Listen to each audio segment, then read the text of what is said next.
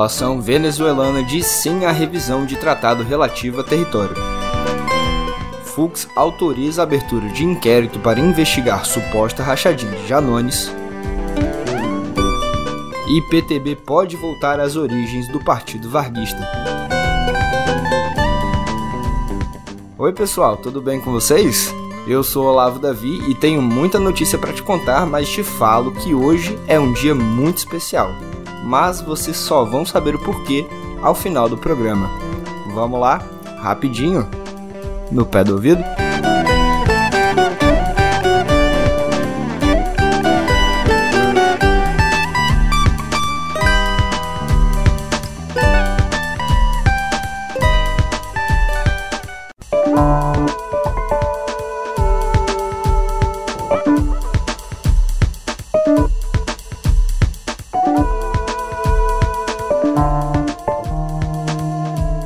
Você ouviu ontem neste programa que a população venezuelana, ainda que de forma relutante, foi às urnas no domingo para opinar sobre uma possível anexação do território de Essequibo, hoje parte da Guiana. E não é que 95% do eleitorado optou pela invasão?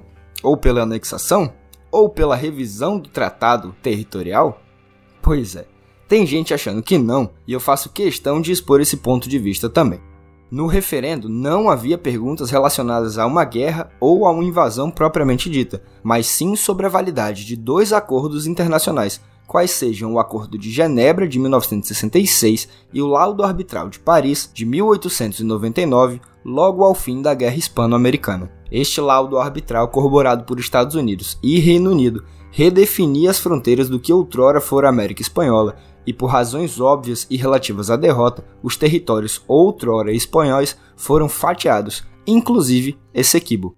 O que foi votado no domingo, agora, é apenas a validade de um acordo sobre o outro, já que o Acordo de Genebra previa a tutela venezuelana para o local. Muita coisa aconteceu, mas basicamente, basicamente é isso. Para saber mais, você vai ter que ler. De qualquer forma, o clima não tá bom.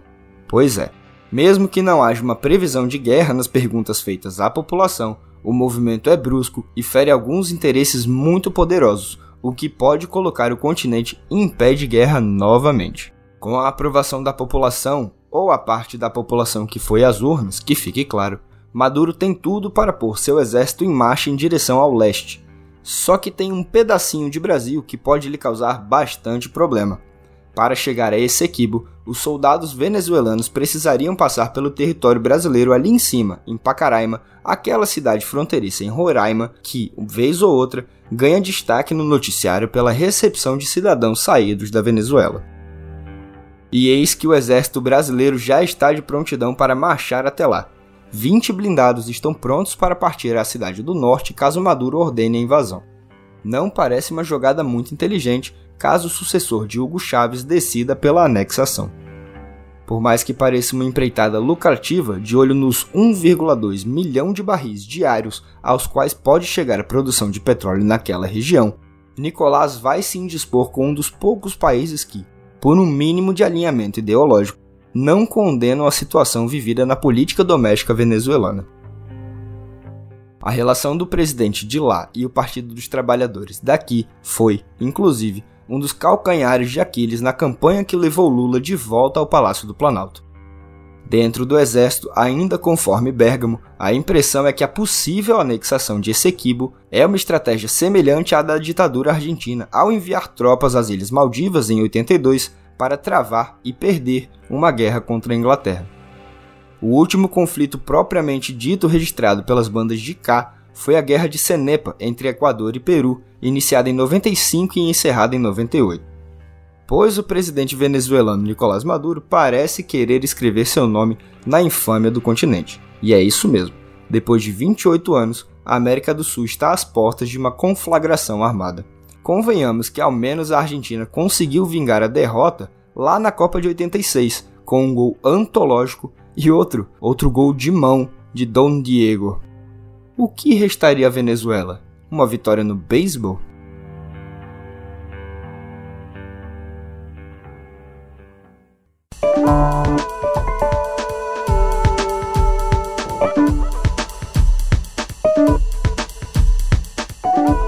Só que se engana quem acha que a Guiana vai esperar calada. O menor país do continente pediu ajuda a um vizinho do norte deveras poderoso, os Estados Unidos. E já contam logo com a má vontade de Washington com a ideologia que chegou ao poder venezuelano, junto com o alvorecer de um novo milênio. Só que, como tudo que vai, volta, há um grande risco, pelo menos de acordo com as Forças Armadas brasileiras, que o imperialismo norte-americano se aproveite da situação e se instale de vez na América do Sul, algo que não ocorreu sequer na Guerra Fria. É aquela história. Eu te ajudo e te protejo, mas quero meu quinhão aqui também. Para os norte-americanos seria um avanço e tanto dada a proximidade entre Brasil e China, algo visto obviamente com temor pelos Estados Unidos. E, claro, aumenta a influência Yankee no Cone Sul, região que sempre foi vista como uma espécie de quintal do tio Sam. Além da possível ajuda militar a um país ameaçado, como certamente vão cantar os norte-americanos, existem várias petroleiras do país com poços, pessoal e equipamento na região.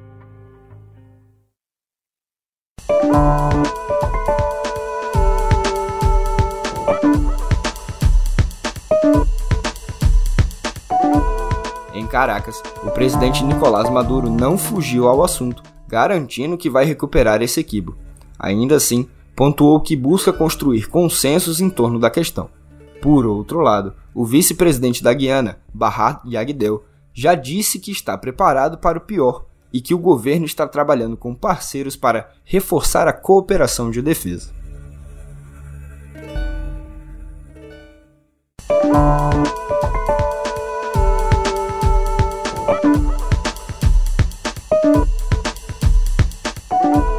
saindo da América do Sul e pousando em Berlim, Alemanha, porque é lá que o presidente Lula participa de uma reunião após a outra em busca de um acordo definitivo de comércio entre Mercosul e União Europeia. Atualmente, o maior empecilho ao negócio é a França, liderada por Emmanuel Macron, que acredita ser prejudicial a eles a assinatura do tratado. O presidente brasileiro garantiu que vai lutar ao máximo para fechar o acordo ainda neste ano.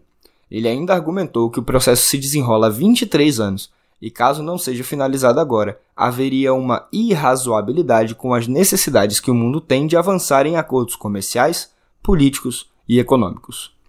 O chanceler alemão Olaf Scholz afirmou que esforços adicionais serão feitos.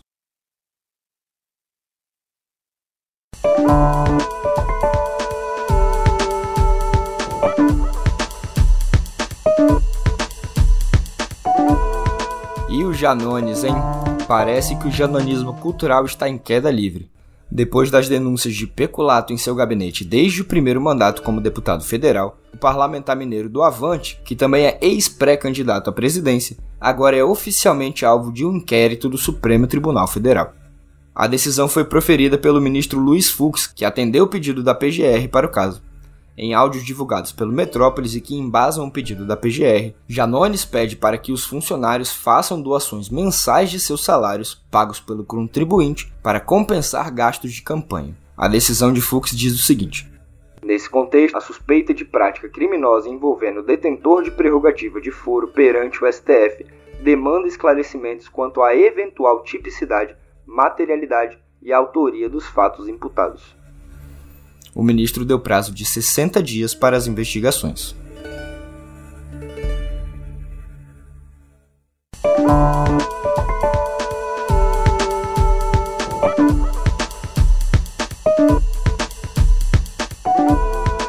E uma pessoa que pode estar lá junto a Fux muito em breve é o atual ministro da Justiça e Segurança Pública, Flávio Dino. O maranhense já conversou com cerca de 50 senadores em busca da aprovação de sua indicação à corte na Casa Alta. Com Brasília vazia, Dino aproveitou o marasmo na Praça dos Três Poderes junto ao telefone e tem ligado para parlamentares. Segundo ele próprio, a recepção tem sido cordial, mesmo entre a oposição bolsonarista. Ele indicou ainda que tem muitos votos garantidos, ainda que conte com algumas negativas. O relatório da indicação feito por Everton Rocha, do PDT do Maranhão, foi favorável à assunção da vaga deixada por Rosa Weber. Rocha compôs a base de Dino durante o primeiro mandato do possível futuro ministro como governador do estado, mas os dois romperam politicamente em função das posições do PDT nas duas últimas eleições gerais.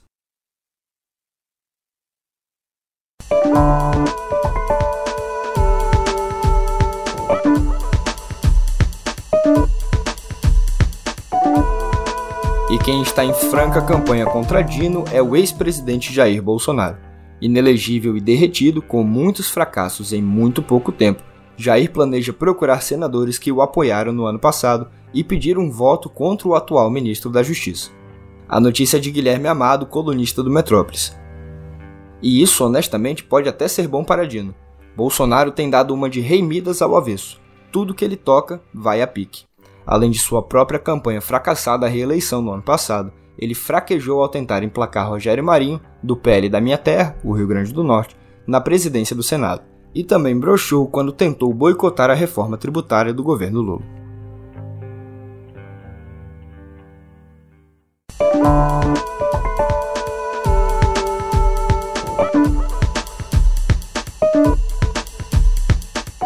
Por falar em derrota de Bolsonaro, mais uma na conta do capitão expulso do Exército. A auditoria do Tribunal de Contas da União, conhecido universalmente como TCU, que investiga os presentes recebidos pelo ex-presidente, apresentou um parecer exigindo que ele devolva em até 15 dias os itens que não foram devidamente registrados no acervo da presidência.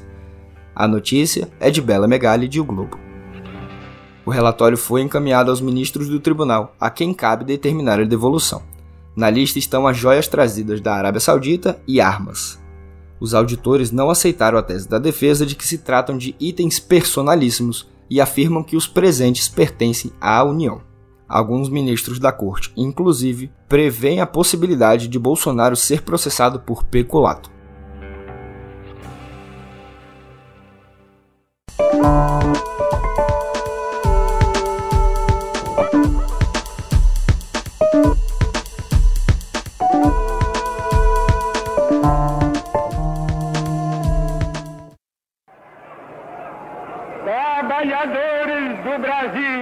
Todo mundo pensou, ou mesmo falou, que a eleição do ano passado parecia um mergulho nas primeiras décadas do século XX. Pois tome mais um motivo para achar isso, pessoal. O PTB, partido fundado por Getúlio Vargas, mas ultimamente sequestrado por gente como Roberto Jefferson, aquele, aquele mesmo que metralhou agentes da Polícia Federal, pode voltar à ativa. Mas voltar com os moldes lá dos anos 40 mesmo. Um grupo brisolista conseguiu o aval do Tribunal Superior Eleitoral, o TSE, para coletar assinaturas e brigar pela refundação da legenda, da qual Leonel Brizola foi um dos maiores nomes, mas do qual foi praticamente expulso nos anos 80, quando o mesmo TSE garantiu que Ivete Vargas, sobrinha neta do ditador Getúlio, era herdeira natural do partido, por assim dizer. Foi aí que Brizola fundou o PDT, inclusive.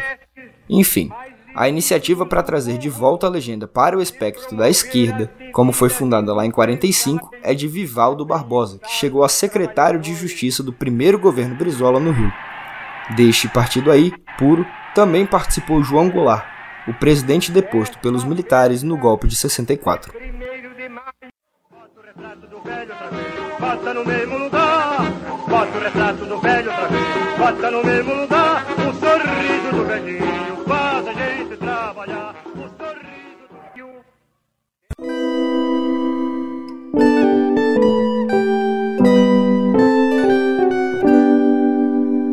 Na editoria de Viver temos uma notícia de quebrar o coração dos pagodeiros de plantão.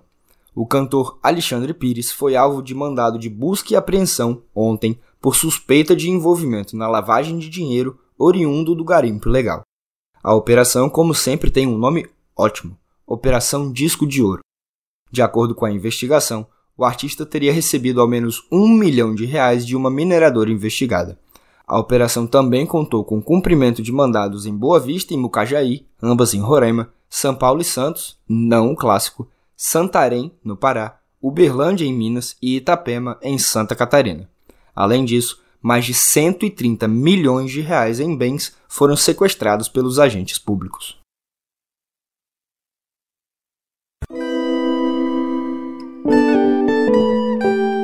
Garimpo legal, a gente parte para mineração irresponsável. Enquanto Maceió se afunda, um inquérito aberto ainda em 2019 pela Polícia Federal pode ajudar a trazer justiça para Maceió. É o que tem tentado a PF com a aceleração deste processo numa investigação sobre crimes ambientais e uso de estudos fraudados. A investigação teve início após o Serviço Geológico do Brasil mostrar que a instabilidade da terra nos bairros de Maceió está diretamente ligada à exploração de salgema pela empresa petroquímica. Uma equipe de peritos e geólogos foi enviada a Alagoas para avançar os estudos.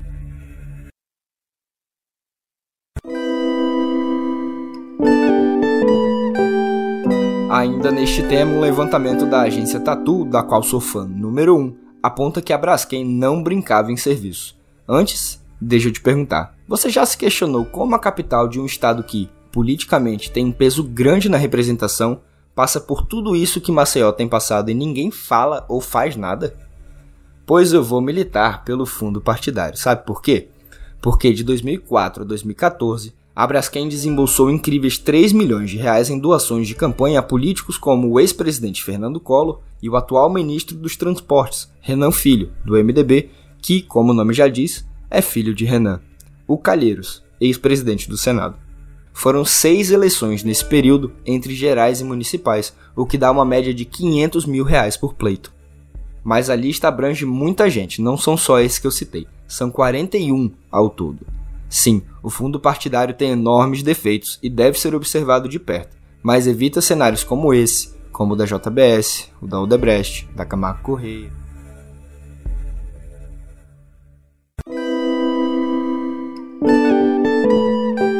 Para fechar esta segunda parte do nosso programa, o Exército e a Polícia Federal editaram em conjunto uma portaria proibindo a venda a civis de armas de cano longo semiautomáticas, como rifles e carabinas. O documento corrige um limbo jurídico criado em julho pelo decreto sobre política armamentista assinado pelo presidente Lula. Pela nova portaria, esse tipo de arma, independentemente da energia liberada na hora do disparo, volta a ser de uso restrito permitido apenas a forças de segurança e atiradores esportivos com nível 3.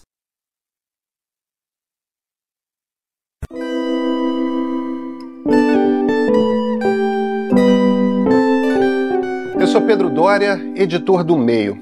Existem dois governos Lula.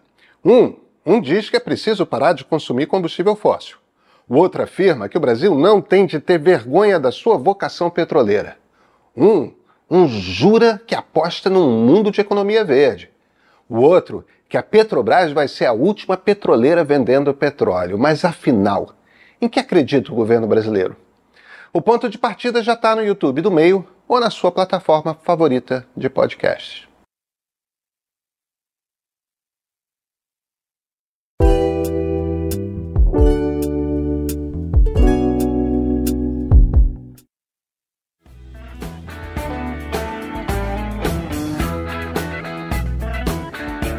Para a gente começar a falar de cultura, eu devo perguntar: você sabe separar o artista da obra?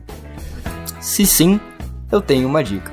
O ex-grande Eric Clapton tem turnê marcada para o Brasil entre 24 e 29 de setembro do ano que vem, numa sessão de shows para celebrar os 60 anos de carreira de um dos maiores guitarristas de todos os tempos. Clapton ganhou notoriedade no Cream e chegou até a ser cotado para substituir George Harrison na guitarra solo dos Beatles. Os shows estão marcados para Curitiba, Rio e São Paulo. Se você já está ansioso ou ansiosa, corre! As vendas vão começar já na próxima semana no site da Live Pass. Clientes Santander vão ter acesso já a partir de segunda-feira, enquanto o público geral pode acessar o site de compras a partir de quarta, às 10 horas da manhã. O preço cheio das entradas varia entre 430 e 1.250 reais. A última apresentação de Clapton no Brasil foi em 2011, e as últimas declarações de Clapton foram falando besteirinha da vacina contra a Covid.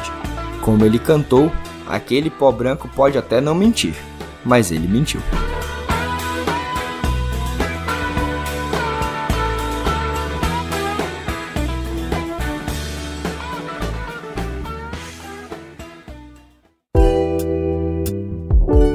Da guitarra para o cinema porque Will Smith confirmou seu retorno ao papel de Robert Neville na sequência de Eu Sou a Lenda, que ainda terá Michael B. Jordan no elenco. Segundo o ator, o novo filme terá um final diferente do apresentado em 2007, em que o protagonista se salva. Ou seja, acho que ele vai morrer, né? Sem revelar muitos detalhes, Smith conta que o roteiro já foi finalizado e as filmagens devem começar em breve.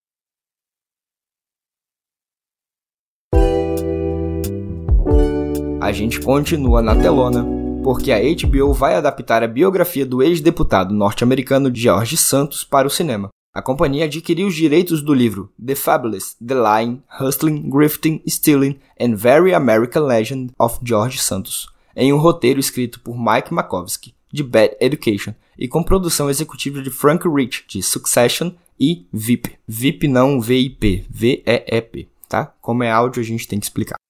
Filho de imigrantes brasileiros, Santos teve seu mandato cassado no Congresso norte-americano por mentir sobre seu currículo e desviar dinheiro de campanha.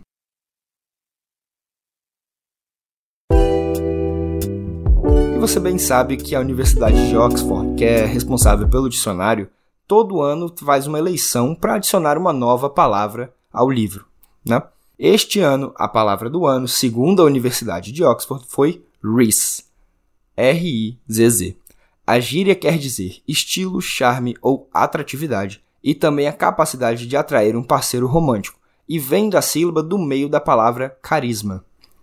Este ano, uma votação online também escolheu entre as finalistas as palavras Swifty apelido dos fãs de Taylor Swift, Prompt, um programa de inteligência artificial ou instrução de algoritmo, e Situationship, aquele romance que ainda não está oficializado.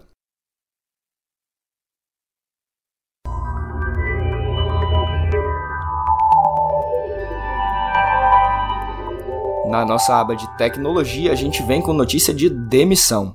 Passaralho.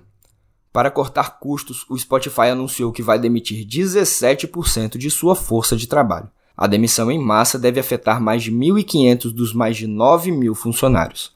Em um comunicado aos trabalhadores, o CEO do Spotify, Daniel Eck, disse que a desaceleração do crescimento econômico e o aumento dos custos foram os culpados pelos cortes, que, segundo ele, tornaram a empresa de streaming de música mais enxuta.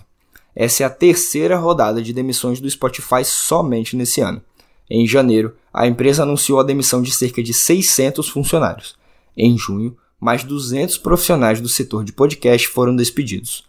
O Spotify também aumentou os preços das assinaturas para aumentar receitas.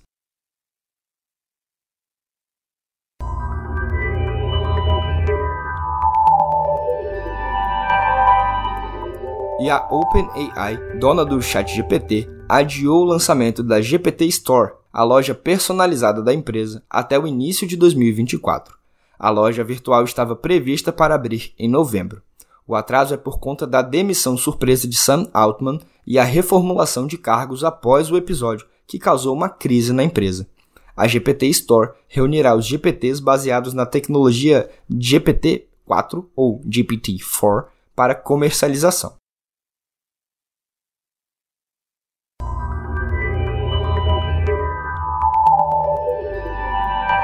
Outra coisa que ficou para 2024 foi o lançamento do modelo mais avançado de inteligência artificial do Google, o Gemini. O adiamento se deve a preocupações com a performance inconsistente com idiomas diferentes do inglês. Descrito como uma inteligência artificial multimodal de próxima geração, o Gemini promete habilidades para compreender e gerar textos, imagens e outros conteúdos a partir de esboços ou descrições escritas.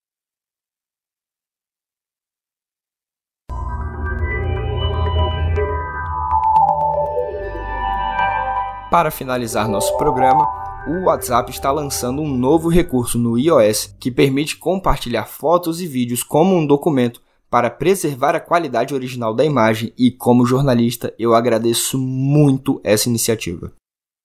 A novidade, reformada pelo WA Beta Info, foi testada por um grupo de usuários no mês passado e estará disponível nas próximas semanas para os aparelhos da Apple. Os arquivos poderão ter um tamanho de até 2 GB. A companhia também está testando o mesmo recurso em celulares Android.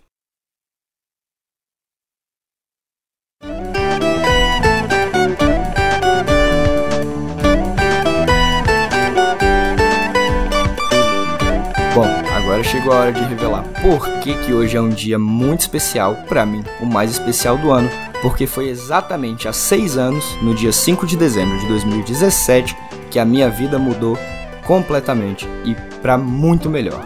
Foi nesse dia que nasceu minha filhota, a Agatha, que hoje faz aniversário e que, com seu sorriso, transformou o mundo num lugar onde se vale a pena viver.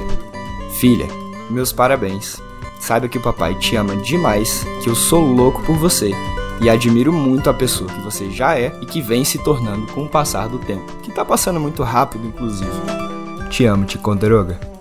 E a vocês que nos ouviram, deixo o meu muito obrigado pela audiência e o convite para nos seguir nas redes. Arroba canal meio para não perder uma única novidade do que postamos e arroba outrolavo se quiser desejar um parabéns para minha filhota também.